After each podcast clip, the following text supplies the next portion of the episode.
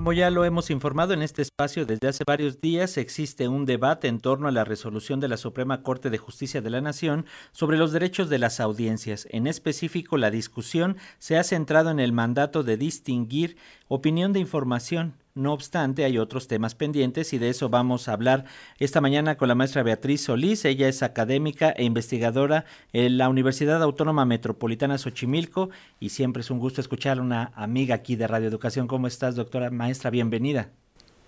Francisco, buenos días muchos saludos a, todos ustedes y a, sus audiencias, por supuesto. Gracias, maestra Beatriz Solís. Por favor, además del tema de distinguir información de opinión, ¿qué otros temas relacionados con los derechos de las audiencias están pendientes de resolverse en la Corte? Bueno, está pendiente por resolverse toda una reforma que se hizo a la Ley Federal de Telecomunicaciones y Radiodifusión en el 2017. Eh, particularmente, todas, todos los artículos reformados referían a precisamente maneras de garantizar los derechos de las audiencias este, en el marco en el marco de la norma y las atribuciones del Instituto Federal de Telecomunicaciones. A partir de esa reforma que afectó desde, desde entonces este, estos derechos, sobre todo su garantía, la garantía de los derechos y los mecanismos para poderlos hacer efectivos porque los derechos siguen estando en la ley.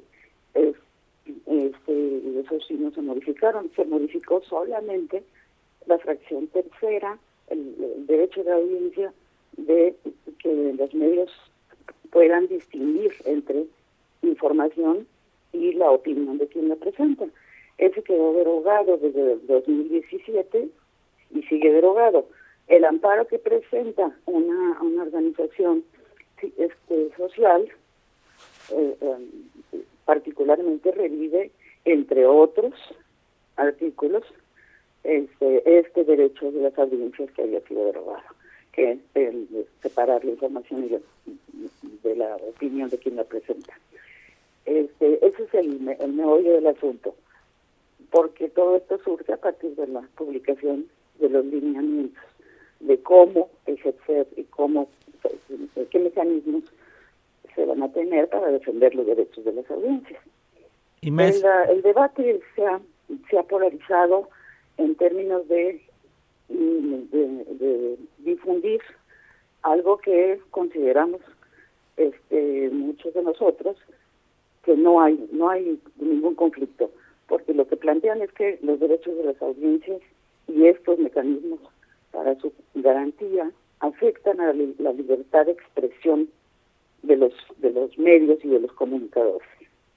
Honestamente, debo decir que no encuentro ningún argumento, ninguna ninguna justa, ninguna argumentación fundada en donde me, me, puedan explicar por qué los el satisfacer los derechos de las audiencias, el respetar a las audiencias en sus derechos, este, afecte a la libertad de expresión de ninguna manera. Me parece que eh, eh, está muy lejos de, entrar en conflicto.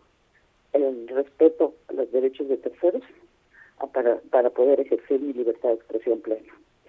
Este, es un mecanismo que está siendo usado precisamente por em, muchos de los medios de comunicación que no quieren ningún tipo de regulación. Incluso han dicho toda regulación en torno a los medios de censura. Este, y yo digo que la regulación es necesaria para la garantía de recibir información transparente, de recibir información plural, de recibir información sin discriminaciones, de recibir información este digo diversa este, por supuesto entonces no no veo la confrontación. Rechazamos que, los derechos de las audiencias sean censura para los operadores de los medios de comunicación. No sé si he sido... Sí, maestra Beatriz Solís, en este sentido, ¿qué papel debemos tomar las audiencias en todo este debate con informaciones muy tendenciosas que hemos visto, sobre todo por parte de la CID y en algunos, eh, algunos comunicadores, algunas comunicadoras en las redes sociales? ¿Qué es lo que tenemos que hacer? Fundamentalmente conocer nuestros derechos como audiencias, como ciudadanos en contacto con los medios de comunicación, conocer nuestros derechos y defenderlos.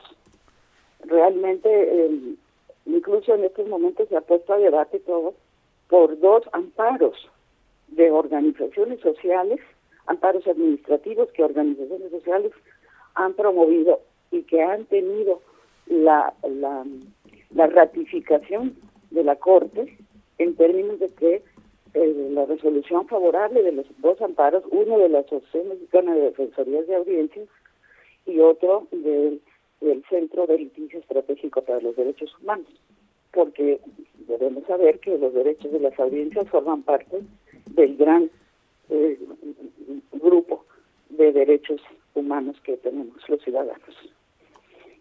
Muy bien, maestra Beatriz Solís, si nos permite el debate, todavía da para mucho, lo vamos a continuar. Estaremos pendientes y comunicándonos con usted como siempre para que nos dé luz en estos temas. Muchas gracias, muy buen día.